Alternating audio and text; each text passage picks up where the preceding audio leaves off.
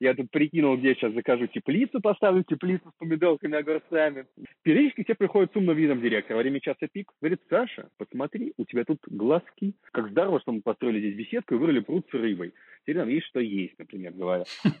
Прием, прием, на связи Бали. Это Антон Лужковский и подкаст «Легко и не очень», в котором я разбираюсь, ставят ли цели удивительные люди, и если ставят, то как именно. Мой сегодняшний гость удаленный – это руководитель и сооснователь Kudago, сервиса по поиску и продвижению событий, удивительный человек Александр Прокофьев. Мы поговорили про влияние нынешней ситуации на бизнес и его жизнь, про важность видения и проверку истинности желаний реальными результатами. И во второй уже раз в моем подкасте звучит польза опыта работы в Макдональдсе. Правда, с нового угла. Поехали. Александр, привет. Привет. Скажи, ты, э, я так понимаю, находишься где-то за городом в самоизоляции? Да, я в Новгородской области, в деревне, в глубокой самоизоляции, да. Но я так понимаю, что у тебя там э, в глубокой области интернет все-таки работает и все блага присутствуют. Слушай, в какой-то мере повезло, у нас в деревне лежит резервная правительственная линия оптоволокна, и вот к ней я как юрлицо смог подсосаться, можно, можно так сказать. Это мои основные месячные траты с тех пор, как я здесь живу, в общем и целом. Все понятно. Хорошо. Э, ты генеральный директор и сооснователь Кудаго, да. правильно говорю? Да. У меня подкаст про цели, но понятно, что мы не сможем обойти стороной э, то, что происходит сейчас. То есть я бы построил диалог, э, ориентируясь на нормальный мир, на то, как у тебя это происходит. Но все-таки пару слов. Что ты сейчас можешь публично сказать о том, как это повлияло на тебя, на компанию, что вообще у вас происходит? Ну, в общем и целом, у нас такая очень карантинная версия всей этой истории, то есть формально мы уволили всех, по факту, вот кто хочет, тот из дома работает, и, как это объяснить? Да, у нас такой добровольно социальный проект Кудагов сейчас, он так выглядит. То есть те, у кого вот есть хочется что-нибудь сделать классное, написать пост из редакторов, из многочисленных, они это что-нибудь делают. Соответственно, если кто-то из бывших клиентов просит что-нибудь разместить, то мы там идем, просим кого-нибудь разместить. в основном это микроменеджмент, условно говоря, бывшего топ-менеджмента. Все понятно. Я как э, коренной петербуржец, э, но живущий уже несколько лет, э, большую часть э, года не в Питере, как раз-таки подписан на Кудаго, чтобы радоваться родным картинкам периодически. Mm-hmm. И э, я, э, слышав от нашего общего знакомого, что у вас какая-то такая ситуация, я обратил внимание, что посты все-таки выходят. То есть ответ вот такой, добровольно, добровольно инициативная... Да-да-да, волонтерская деятельность по спасению Кудашки, да.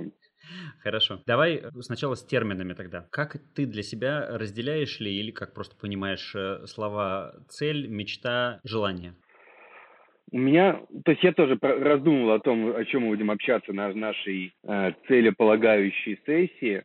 Я понял, что у меня еще вот есть очень важный термин видения во всем этом истории. То есть мечта – это, в общем, какая-то такая очень размытая картинка о том, грубо говоря, в каких векторах я бы там хотел что сделать, я бы так сказал. То есть, условно говоря, я бы там хотел, чтобы у меня все было там хорошо у близких, я бы хотел, чтобы люди ходили на мероприятия, когда это будет возможно. Я бы хотел э, жить, наверное, на природе, я бы хотел иногда делать что-то своими руками, не только в интернете. Ну, то есть множество чего там вот, а дальше вот есть такая штука, как видение, и вот она для меня очень важная. То есть это где-то обычно связано с лидерскими программами, но я сажусь и думаю о том, вот через 15 лет, как бы я хотел, чтобы выглядела моя жизнь, мой быт и мой бизнес. Так, я раз это упражнение делал лет 5-7 назад, и у меня была такая картинка, что через 15 лет я продам бизнесы России все, куплю маленький отельчик где-нибудь в Бали или Таиланде у моря, там на 10 номеров, и вот буду его менеджерить, как-то продвигать, а остальное время купаться, пить ром, по-видимому, и читать книжки. Вот как-то вот так я себе это представлял, и меня очень вдохновляла эта цель. И, соответственно, исходя из того, что через 15 лет мне нужно купить отельчик, я посчитал, сколько мне примерно денег нужно через 15 лет, и от этого стал уже делать э, деление по годам, ну, до этого еще доберемся, ладно. В общем, в 2017 год я почти большую часть года путешествовал я ездил по разным странам мира и думал, где бы я хотел через 15 лет оказаться и остаться. И я прям побывал дофигища где и понял, что в общем и целом у меня есть такая критичная штука, как встречи, так иначе какое-то общение с друзьями в реальности, а не только в онлайне. Вот, и меня совершенно не вдохновляет история с тем, что я с ними не буду видеться, условно говоря, годами. То есть понятно, что с кем-то, ну, то есть у меня появится новый круг друзей, приятелей, знакомых местных, но вот у меня есть какой-то там вот количество друзей и детства, с которыми мне очень тяжело перестать общаться. То есть, да, конечно, раз в год, возможно, они смогут приезжать в отпуск ко мне. Но это тоже все так очень... Может, смогут, а может быть, другой год и не смогут, как в этот, например.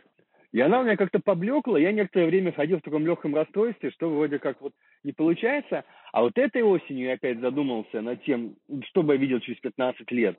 И мне неожиданно нарисовалось в голове ферма или сыроварня в деревне. Я думаю, фермерское хозяйство, думаю, с чего бы это так, думаю, как странно, вроде у меня только бабушки и дедушки этим интересовались. Ну вот с тех пор прошло 4 месяца, я сижу в деревне. И, в общем и целом, похоже, что эта штука начинает исполняться быстрее, чем я думал. Потому что тут что-то хожу, калачу, сооружаю, прикидываю, где я посажу грядочки с, с редиском. Я тут прикинул, где я сейчас закажу теплицу, поставлю теплицу с помидорками, огурцами. Вот. В общем, оно чуть быстрее получилось. Ну вот, это если я с терминов так ушел в эту сторону немножко. В общем, цель – это что-то конкретное, счастливое в определенные даты. Вот это, если это что-то неисчислимое без даты, то это не цель, а какое-то желание, назовем это так. Вот, соответственно, моя стандартная концепция – это что я вот сижу, мечтаю, мечтаю, пока у меня не сформируется видение некое, ну, как стандартно раз лет пять. Вот оно формируется, после на чего я так понимаю, через 15 лет, окей, там большая сыроварня, ферма и так далее. Что для этого мне нужно? Для этого значит, что через 10 лет у уж точно должна быть сыроварня и должны быть налажены какие-то каналы сбыта. Окей, скорее всего, там должно быть минимум там три цеха, чтобы они варили разный сыр, потому что я понимаю, что для разного сыра требуется разное оборудование. Окей, для этого значит, что через 5 лет у меня уже должно быть один цех, там два склада холодного, не холодного хранения и Дальше идем в Голландию, гуглим, сколько стоит аппарат для сыроварения. Окей, значит, через два года мне нужно вот столько денег, чтобы я был готов вывести из бизнеса. Вот, ну и дальше я уже начинаю делить на все меньшие кусочки о том, что мне нужно сделать для того, чтобы через два года я был готов вывести деньги на вот создание одного цеха сыроварения. Понятно. Я правильно тебя понял, что вот в предыдущем видении с отелем оно было у тебя пять лет назад, и ты тоже эту работу делал, но э, ты за пять лет ну, не, не купил первую комнату, и ну, ни, ни, ничего конкретного не произошло.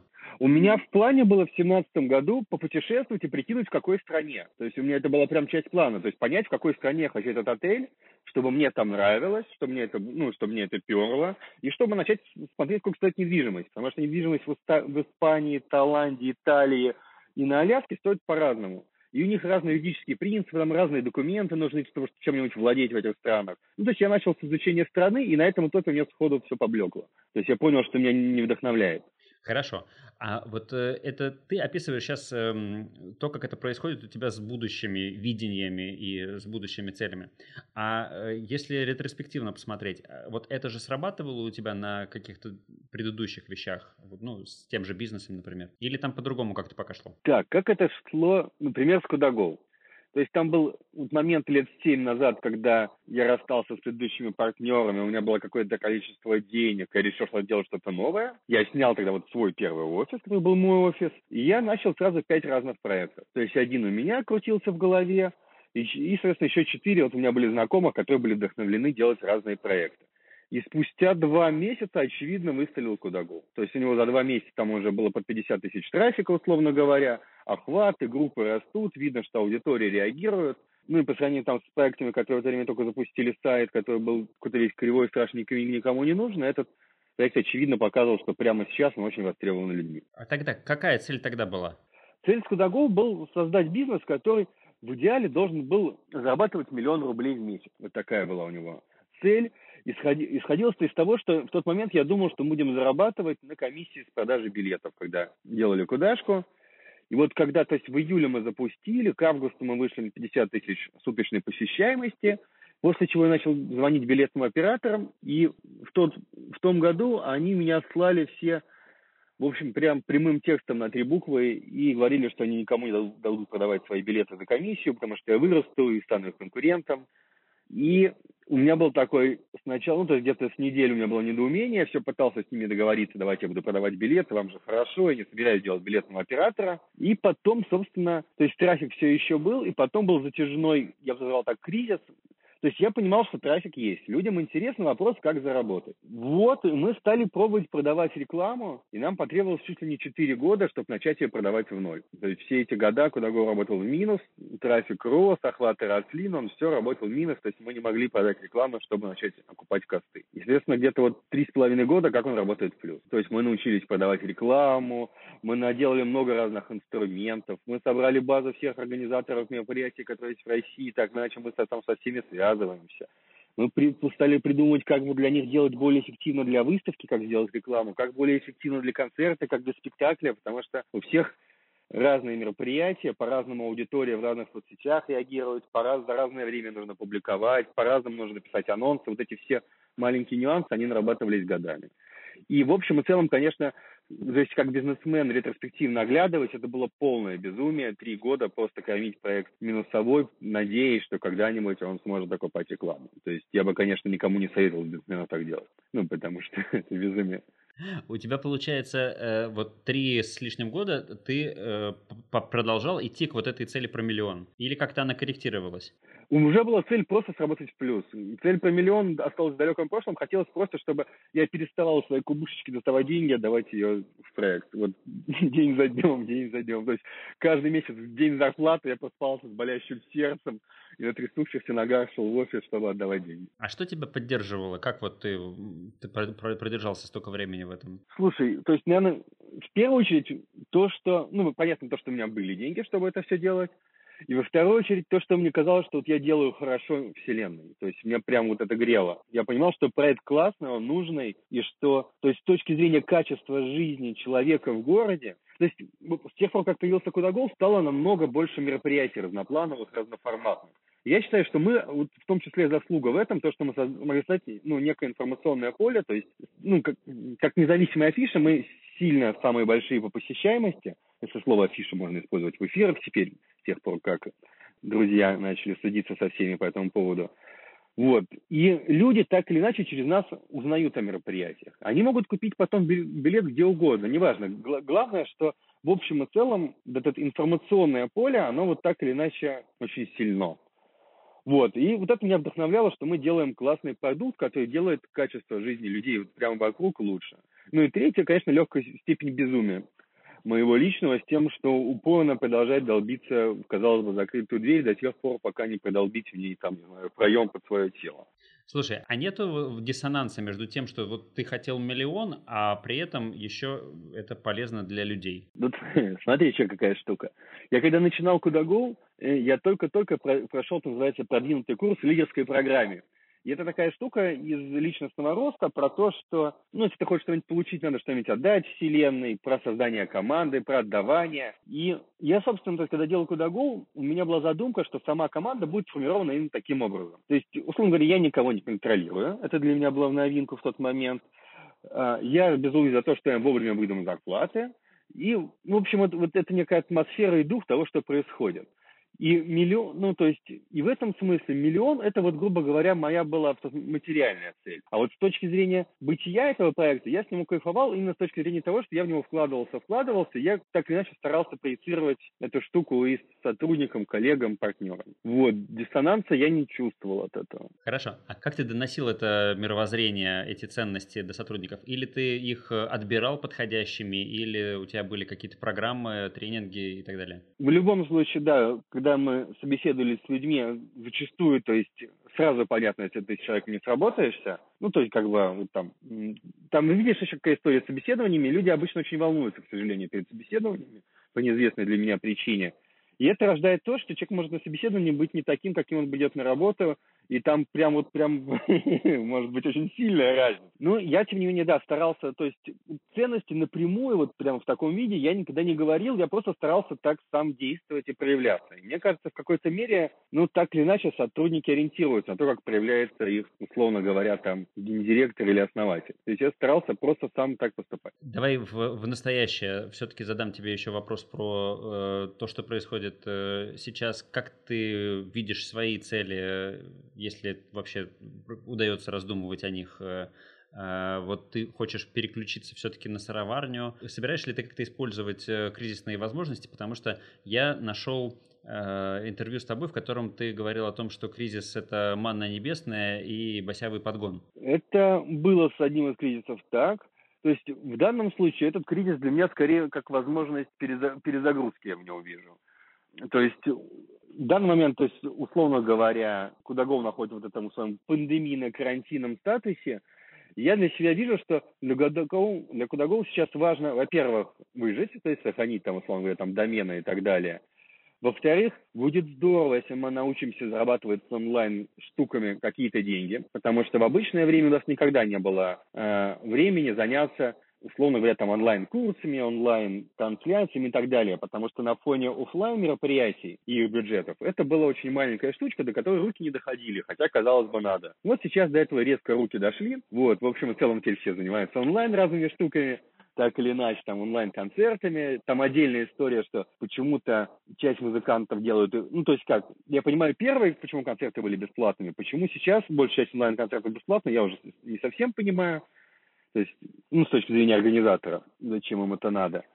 Вот, ну, в общем, в целом, мы так или иначе, у нас сейчас есть огромная возможность заняться онлайн-бизнесом, и у нас есть еще и возможность заново насобирать, ну, во-первых, у нас, скорее всего, останется какой-то там лояльный костяк команды, так или иначе, и у нас будет шанс еще раз набрать сотрудников, уже исходя из того, говорим, каких-то своих выводов о том, что мы не так делали в прошлый раз. То есть в идеальном мире, конечно, мы набрали, может быть, ту же и самую команду, но мне не верится, что это вообще, в принципе, возможно, что как бы 60 человек могут разойтись, а через, когда это все закончится, ну, например, через год, сойтись вновь. Как-то не представить пока. Вот, ну то есть для, для меня я вижу самую главную возможность это разобраться с онлайн-историей. Я увидел раздел э, «Куда пойти онлайн». Он, он был раньше или он появился сейчас? Его вообще не было, он появился в течение э, недели после, по-моему, самого первого обращения оттуда. Вот. Я понял, что можно смело начинать делать онлайн-раздел, и что нет никакого смысла фокусироваться на московском и питерском разделе в данном направлении вселенной, какая она будет течь. Вот. И так появился онлайн-раздел, появился, соответственно, меню везде поменялось, а эти мы повсюду поменялись. То есть это было именно вот... То есть не было у нас, в общем, онлайн-города. Были максимум новости в регионе Ол, который как бы всем релевантны, типа там вот вышел трейлер фильма «Холодное сердцем 2». Вот, а теперь прямо регион онлайн, да, и там будут разные онлайн-движухи. Хорошо, спасибо. Скажи, а вот э, у вас есть э, Нью-Йорк, правильно? Угу. Почему Нью-Йорк? И у тебя была какая-то цель захватить Америку? И как это произошло? Так, история с городами. Да, в какой-то момент ну, казалось, то есть когда вот когда Кудагол стал впервые пробираться к нулю, показалось, что в общем и целом все здорово, теперь масштабироваться на весь мир, потому что косты-то на разработку, они один раз, как бы только они один раз платятся, да? условно говоря, каждый следующий город выходит по себестоимости, казалось, что дешевле, чем предыдущие. Ну, потому что не надо разрабатывать сайт, сайт уже разработан, вот, следующая история. Нам, чтобы плюс работать в каком-то городе, куда go, на текущей нашей модели мы сами пишем контент. То есть мы его переписываем, потому что организатор не всегда хороший редактор, и он не всегда может написать хороший текст для своего мероприятия. Даже если он классный организатор проводит классное мероприятие, он не обязательно классный редактор, не обязательно эти две штуки должны совпасть. Поэтому мы сами пишем описание для мероприятий. Вот, исходя из этого, нам нужно, чтобы развиваться в каком-то регионе, чтобы там была конкуренция между организаторами. Если конкуренции нет, то нам не будут платить за рекламу. То есть вот представим условный город, например, замечательный Воркута, вот, замечательный город Воркута, там есть два дворца культуры. Если в дворце культуры появится листочек А4, что здесь выступит, не знаю, Линкен Парк, то об этом все узнают. Ну, не требуется покупать щиты, не требуется онлайн-реклама, контекст, ретаргет, вот это все не требует. Надо повесить просто листочек на, у двери в ДК, что именно там будет, и все и так узнают.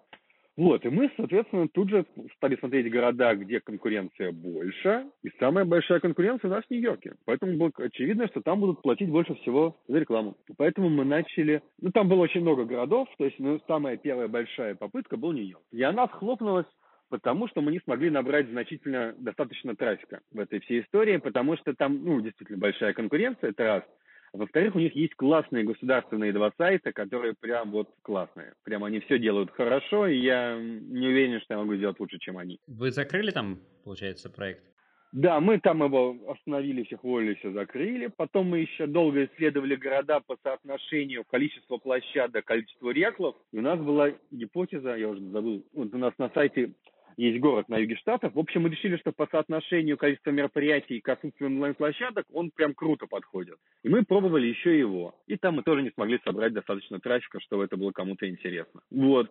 Еще по мелочи пробовали Лондон между делом, когда у нас были наполеоновские замашки но тоже не пошло. Англоязычный бренд у вас как-то по-другому звучал? Нет, нет, нет. Так же Кодагоу? Да, был на том же домене. С чем ты вышел вот из этого? Из... Были наполеоновские планы, они столкнулись с какой-то действительностью, у тебя какие-то от этого личные выводы, приобретенная мудрость? Слушай, ну самое, наверное, главное, что по-быстрому какой-нибудь город, в котором ты нифига не соображаешь, развить невозможно. То есть собрать трафик условно говоря, в городе, в котором ты ничего не соображаешь, невозможно. То есть, в первую очередь, надо понимать, из-за чего все поперло в Питере и Москве. Оно поперло от ВКонтактика, тогда еще охватов больших от контакта. И вот это дало вот этот начальный бонус. Вот. А когда мы пошли в Штаты, там был как раз период, когда Facebook вел свою алгоритмическую ленту, которая показывалась не всем. А мы только-только начали вкладываться в продвижение группам, даже ее раскрутили, по-моему, до 100 тысяч участников, но, тем не менее, то есть за каждый пост надо было доплачивать деньги. И SEO трафик не шел, почему, так и не ясно для меня до сих пор, может быть, надо больше лет туда вкладывать ссылки. Ну, в общем, по оно не вылезло. И, в общем, без трафика делать нечего в регионе. Может быть, будь у меня прямая монетизация на билетах, я бы мог попытаться окупать там таргет в соцсетях прямо на билеты. Но для этого, опять же, то есть еще один вариант, как мне кажется сейчас, прихода в регион, это имея там какой-то доступ к билетной массе большой. То есть, условно, будь я там организатором фестиваля, который идет по всему миру, вот, или будь я, например, владельцем цирка до солей, возможно, я смог сделать куда-го по всему миру в тех городах, где есть цирк до солей. То есть у меня бы была завязка, у меня было большое классное мероприятие, у меня были бы знакомства с другими мероприятиями, с местными СМИ, и вот, возможно, от этого я мог бы оттолкнуться. Или какой-нибудь футбольной лигой. Ну, в общем, вот так вот с ровного места, не имея как бесконечных денег, условного, там, не знаю, Яндекса Гугла, не получилось. А у тебя не было идеи э, объединиться, собственно говоря, с кем-то из этих футбольных лиг или условным церковь Дюсалей? Ну, у меня переговоры с любыми большими ребятами проходили очень странно. То есть они мне рассказывали о том, что вот, например, там, а, а у них как бы не ткнуть-то пальцем ни в кого. Обидно. Как бы не ткнуть пальцем. В общем, э, большие ребята, если у них нет кризиса, не рассматривают какие-то концепции слияния. То есть они, то есть если у них все хорошо, они вот смотрят в своем этом вот туннеле, в котором они находятся, и, соответственно, грубо говоря, принять идею, что а давайте мы сделаем что-то большое, что объединит вот мой туннель Кудагоу и ваш туннель, ну пусть будет Цирк хотя я с ними никогда не встречался. Это, конечно, не сложно, потому что у них вот их туннель, и у них, то есть до тех пор, пока они там не встретят тупичка, они не вылезут посмотреть, что есть вокруг из туннеля. И вот это как раз большая проблема, ну, с тем, чтобы делать какие-то большие слияния и концепции в тот момент, когда все и так норм с тем, с кем ты хочешь ему предложить это сделать. Ну, не знаю, хорошо это или плохо, но точно сейчас ни у кого не норм? Ну, большинство не норм, да, да. Ну, просто надо понимать, что какие-нибудь ребята, условно говоря, типа букинга, может быть такой запас кэша, что они могут сейчас только сказать, ура, наконец-то мы наймем всех разработчиков вселенной и нанять всех разработчиков вселенной. И надо понимать, что там, ну, через два-то года в любом случае отели оживут, и тут букинг с новым интерфейсом, с вылизанным там UI, UX, с этими своими АБ-колоночками, чтобы все кнопочки были идеально расположены, все воронки по письмам были идеальны, интерфейс для владельца квартиры. Ну, в общем и целом, то есть у вот таких IT-компаний, у которых большие запасы кэша, у них вполне есть возможность за время кризиса допилить свой продукт до превосходной степени. Потому что в обычной жизни они ограничены таким там потоком задач, и поэтому они могут программистов в чистый на продукт направить, то сейчас у них прям в этом смысле ног. Хорошо, давай к рутине. Угу. Ты упоминал э, тренинг, э, я так понимаю, что ты много прошел программ, которые учили правильно ставить цели. Вот сейчас у тебя как происходит э, процесс целеполагания? То, что ты размышляешь про сыроварню, ты выделяешь на это какое-то время, то когда ты э, делаешь план на год, э, ты делаешь его в чем? На бумажке используешь какой-то софт? Э, как это делается? Так, план на год – это отдельная штука. Я делаю обычно где-нибудь перед Новым годом. То есть я пытаюсь примерно прикинуть, что у меня получилось из того, что я делал, планировал с прошлого года. и составить, пора... ну, то есть я, главное, стараюсь это по разным направлениям сделать. Что-то там о здоровье, что-то там, условно говоря, о физической форме, об этой части бизнеса, о той части бизнеса. А в следующем, обычно я забываю об этой штуке, то есть я максимум пару раз в году гляну, что я там планировал на год. А в конце года мне очень нравится момент, я опять смотрю на этот предыдущий год, и что-то обычно сделалось. Я понимаю, что то, что сделалось, то действительно мне хотелось. А то, что, например, уже два года не делается, возможно, я себе лукавлю, и на самом деле мне это нафиг не надо. Ну, то есть я пытаюсь себя обмануть, там, типа, что это важно, а на самом деле это не важно. Вот. Но это именно то, что касается годовых историй. Это скорее вот такая история о том, как я сам соединяюсь с собой, о том, как мои планы соответствуют тому, что на самом деле я хочу. Потому что вот есть там история там про кого-нибудь, кто хочет похудеть, там какая-нибудь женщина для какого-то там показателя, и вот она хочет это сделать там уже 12 лет. Скорее всего, она не очень хочет это сделать, но почему-то ей очень важно, чтобы стремиться к этому и декларировать это. Вот для меня вот годовое планирование это про это. А какой смысл тогда это делать, если ты на это поглядываешь всего-то там раз, два раза в год, и что случилось, то случилось? Опять, очень большой смысл. Я понимаю, какие вот те... То есть я еще раз да, делаю в разных направлениях, какие из этих направлений мне действительно важны, а в каких направлениях я сам себя обманываю. И это мне не важно. Ну, то есть, условно говоря, я там динамил пойти полечить живот два года. И у меня был каждый раз внутренний разговор. С одной стороны, я понимаю, что это сделать мы надо, пока, и, условно говоря, там лет немного, и все, можно делать любые там виды операций. С другой стороны, конечно же, страшно и лень. Выделить тут прямо сейчас время, сесть на месячную диету очередную, э, не пить месяц, опять же, да, там такие бывают разные штуки. Вот. И, соответственно, у меня был выбор, соответственно, каждый следующий год, либо я поставлю это опять и опять буду пытаться заставить себя это, либо честно скажу, что это не мое, это я делать не буду. То есть некоторые мои там цели, которые у меня были, я скажу, что, пожалуй, я обманываю себя, вот это я точно делать не буду, я этого кинул. Вот. То есть эта штука именно про соединенность с собой. То есть про то, чтобы мне понять, вот что для меня действительно важно, а что я просто хочу сделать вид, что мне это важно. Вот. То, что касается работы, на самом деле, как это не забавно, наверное, самое сложное – это выделить время и сесть написать план. Ну, в вообще для моего психотипа человека. Вот идти что-нибудь делать – это прям мое, что-нибудь копать. То есть у меня не бывает там того, что у меня депрессия, я сижу, не могу несколько дней собраться. То есть я слышал, что вот так людей бывает, это не моя история, у меня шило в жопе, я что-то все время делаю. Вот, но вот штука с тем, чтобы, да, сесть написать план, вот как раз в этом смысле очень хорошо на тренингах, там или так или иначе, там обычно тебе дадут упражнения и скажут, тебя сейчас есть там, там 15 минут, пиши. И вот эти благостные 15 минут, то есть, по сути, там вполне возможно, что можно пойти на какой-нибудь трехдневный тренинг ради того, чтобы тебе сказали, сейчас 15 минут, и пиши план на год. И, там, или пиши план по бизнесу. И вот, вот ради этого я тогда пошел.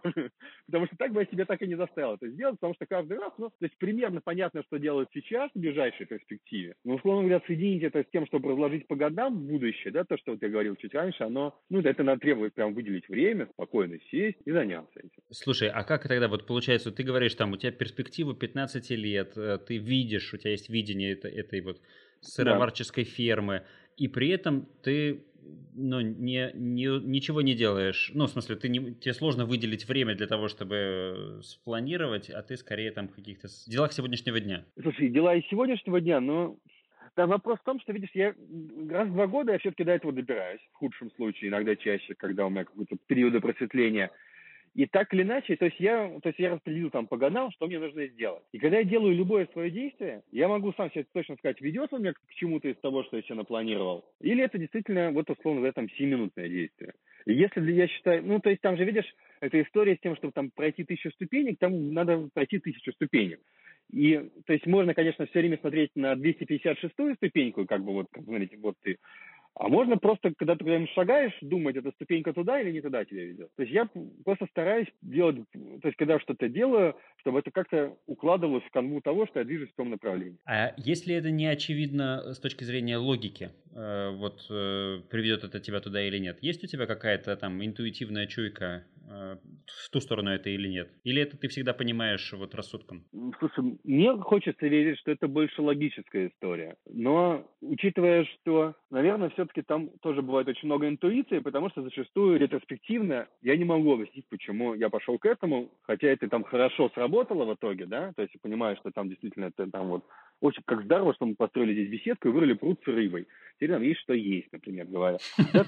Но но, то есть, говоря ретроспективно, это скорее можно назвать интуицией, да, но в моменте, соответственно, мне казалось, что это очень логично, что здорово иметь прудик, где растет рыбка, можно будет ее съесть и в общем и целом, это тоже, то есть там еще рыбное фер... хозяйство я тоже рассматривал как вариант того, что можно делать. Ну, для этого требуются водоемы. Копать водоемы нерентабельно. Хорошо. Инструменты. Ты делаешь на бумаге, используешь какие-нибудь программы? Я, эта штучка называется, такие пузырьки, это, MindMap называется. Я не очень обученный умным словам, в общем, такие шарики, соединенные пимпочками. Я их ставлю на рабочий фон компьютера, и когда он наконец-то перезагружается, я вижу свои цели. Ну, собственно, как я и замечаю свои цели на год, это я, они стоят на рабочем экране компьютера. И когда компьютер перезагружается, я их вижу. Вот. Я не знаю, каким образом можно их разместить, чтобы видеть их чаще. Я еще думал распечатать в туалете, повесить, но потом решил, что надо перебор какой-то. Вот, поэтому они на рабочем экране компьютера. На заставке телефона? Ну, мне кажется, ничего не разглядеть будет. Кроме того, я не знаю, как у меня заставка на телефоне. Как вы знаете? Тут все время уведомлений очень много. Ладно, хорошо. А task менеджер вот оперативный, ну, оперативные задачи ты как-то где-то ведешь? Лично мой главный таск-менеджер – это расписание в телефончике, в айфончике. Соответственно, на Apple Watch выскакивают уведомления, что там вот остался там, 15 минут до встречи, созвона, конференции или еще что-то. То есть вот ли, мой личный таск-менеджер – это просто расписание в телефоне. Вот, понятно, что у ребят в команде, у них там какие-то трейлы, еще что-то, еще что-то, но это именно их, их рабочие инструменты. Я не уверен даже, что есть дадут. Mm, круто. То есть э, ты не погружаешься, у тебя нет доступа, ты полностью им это делегировал и доверил? У нас, да, у нас полностью, то есть вообще изначально это полностью плоское управление. То есть периодически мы встречались и обсуждали, грубо говоря, что там важно сделать. Это, кстати, история про делегирование. Я слышал несколько раз у людей запрос на то, как им сделать, чтобы самим отойти от работы, не надо было постоянно участвовать в текучке. Во, у меня есть мой рецепт, который, в случае, со мной сработал. Я некоторое время ходил, то есть вот первые, особенно два года, пока эта штука работала в сильный минус, я всегда ходил и пытался всем занести, что им делать. Сотрудникам и при этом в общем, и целом они периодически жалуются, что Саша, может мы сделаем не это, а вот то, например. Почему опять, ну почему опять мы делаем это? Может мы сделаем вот это? Если спустя вот, собственно, три года после начала, они, вот они повторяли, он говорит, ребята, давайте вот, давайте вы будете сами решать, что мы будем делать. Они говорят, да, мы хотим сами решать, что мы будем делать. Я говорю, здорово, давайте мы с вами ведем KPI, сколько вы должны в месяц зарабатывать, а мы, напомню, в тот момент работали в минус. Вы будете его выполнять и делайте, что считаете нужным. И они согласились, и с тех пор, собственно, проект стал... То есть первый раз проект работал в плюс, плюс, почему у меня появился маячок на это, когда я на месяц уехал в отпуск. И в первый раз проект стоял маленький, но в плюсик. Я задумался, что, возможно, это как-то, может быть, связано с тем, что... Ну, это еще потом повторилось, и потом я появилась гипотеза, что, возможно, я, собственно, зря им управляю. И вот дальше, ну, где-то, на самом деле, эта история была долгой, где-то с год мы плавно переходили на то, чтобы они сами принимали решения. Ну, вот потом был определенный месяц осенью, когда мы прямо сказали, что все, с следующего месяца, ребята, вы решаете, и ваша задача обеспечить плюс миллион. Они обеспечили, собственно, в тот последний месяц, это еще якобы я руководил, огромный минус, выдавая всем выходные пособия, отправляя тех людей, которые они решили, что не нужны им для достижения этой цели. И, в общем, в целом, с тех пор все года они руководят проектом плюс. Вот. Ну, в общем, в целом, это была их инициатива, я просто их поддерживал, скажем так. Страшно было видеть, как ты вот отдал руль, а они начали рубить людей, которых ты нанимал? Нет. Страшно было, что ничего не получится, они уйдут, эта управляющая команда. А то, что они кого-то уволят, было не страшно, потому что, ну, то есть я их знал как э, здоров, здравых, логических близких людей, я понимал, что они не будут это делать, исходя там из личных антипатий, еще чего, чего такого, это именно какие-то логические действия. Вот, то есть страшно было, что управляющая команда не справится и разбежится. То есть эти топ-менеджеры, которые там годами росли вместе с проектом, вот это было страшно. Вот. Ну и страшно было, что ничего не получится, понятно, но эта история остается и сейчас. Сейчас тоже очень страшно, что ничего не оживет, но Сейчас, в общем, очень много страхов. Да уж. Это, это точно. Ты что-то делаешь для того, чтобы успокоиться? Или не настолько страшно? Слушай, мне кажется, мне очень тяжело фокусироваться подолгу на одном страхе. Это если честно отвечать. Если отвечать нечестно, то я бы сказал, что есть такое классное упражнение. Сесть и представить, что будет этот страх совершиться на полную и пытаться довести его до абсолюта. Ну, на самом деле, просто мне тяжело фокусироваться долго на одном страхе. Мне кажется, дело в этом. Я переключаюсь на что-нибудь еще, я на, на приставке, не знаю, в покемонах поймаю покемона или схожу на рейд, отвечу кому-то в Телеграме, в Слаке, проверю почту, где-то сделаю, что было нужно. И, в общем, в целом, мне Забудется. тяжело фокусироваться на негативном. Да. Давай продолжим про твои, про твои личные особенности. Ты уже говоришь, что ты не можешь э, сидеть на месте, а энергию тебе что-то добавляет? Ты знаешь, что ты от чего-то больше заряжаешься? Или тебе сколько есть, столько есть, и ничего делать специально не надо? Так, ну, мне совершенно точно заряжает общение с друзьями. Это прям очевидная штука, которая такой меня заряжает хотя бы чуть-чуть поиграть в хоть какую-нибудь компьютерную игру, абсолютно тоже очевидно, можно признать это. Вот, а еще меня очень заряжает убежденность в том, что мне не нужно заряжаться от кого-то энергией, что это,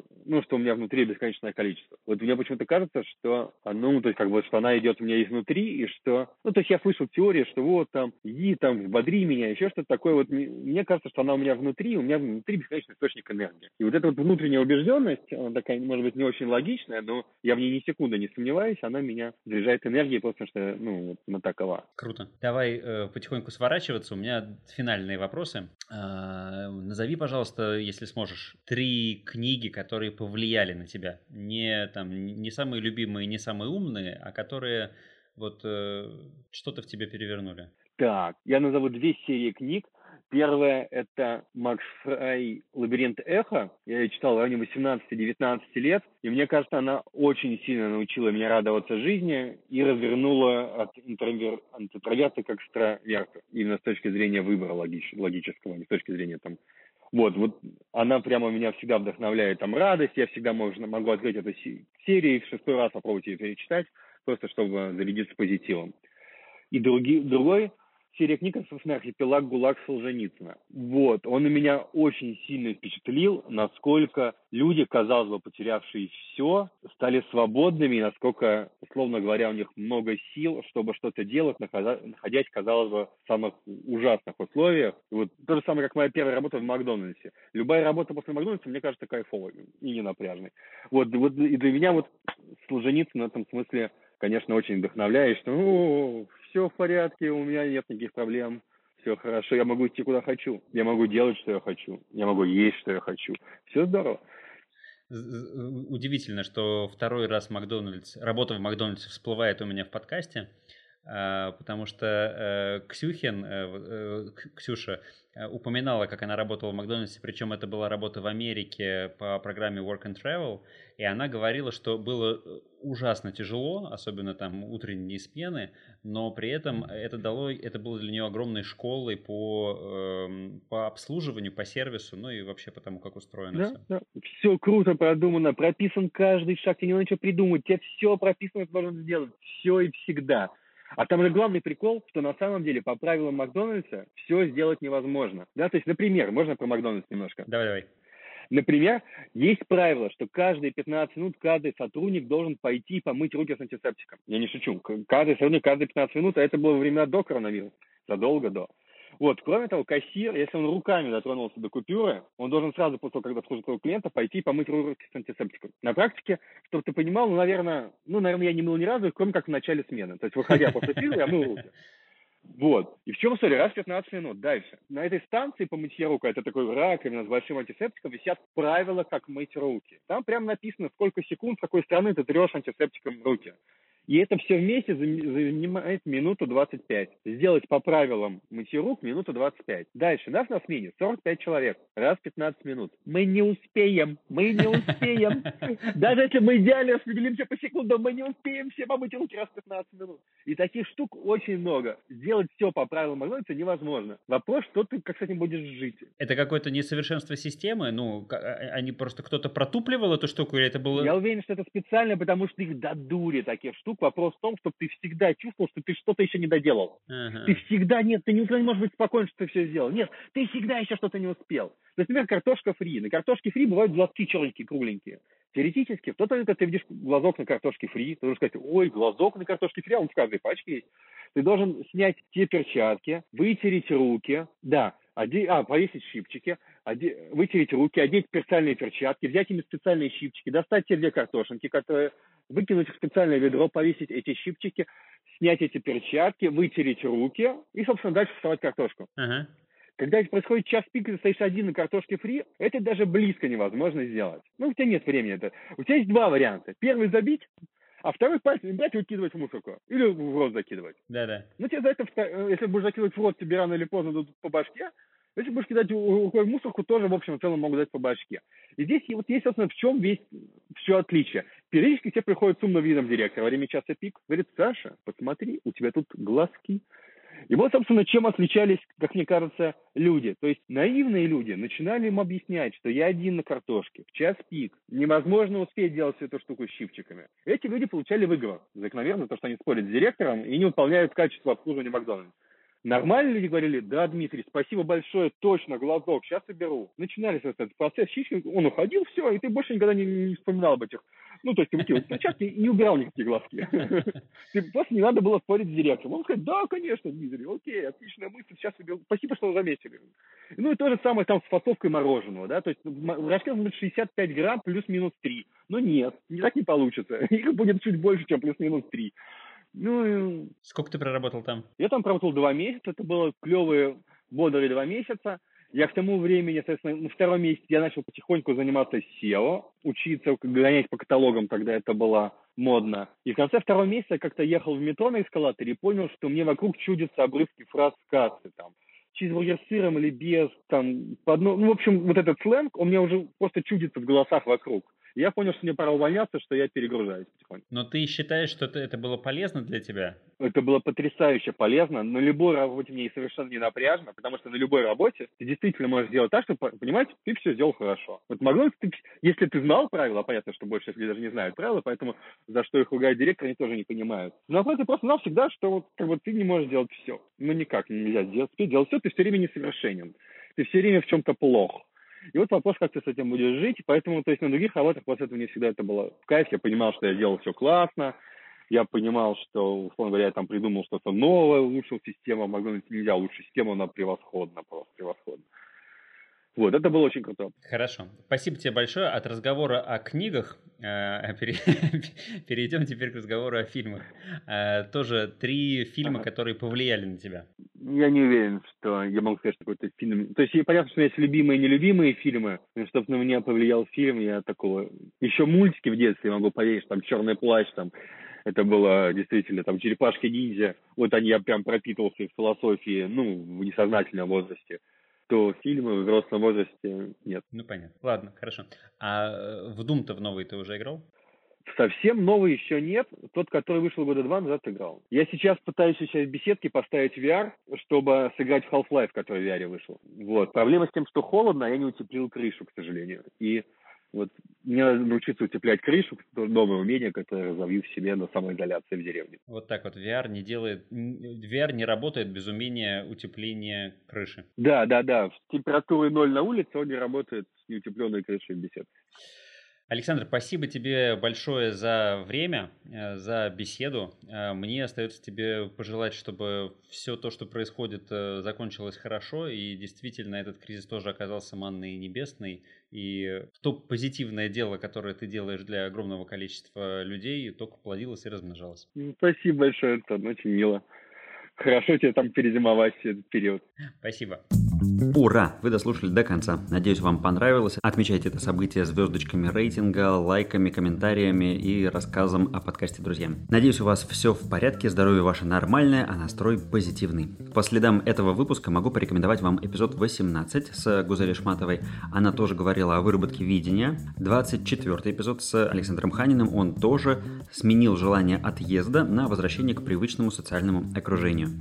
Ну или любой другой, который вы еще не послушали. Меня зовут Антон Лужковский, это подкаст «Легко и не очень». Отличной вам недели. У меня вот вроде дети наконец вернулись в школу. Родители понимают, что это большое событие. А как вообще ваши дела? Напишите. Буду рад пообщаться, а новый эпизод будет через две недели. На связи.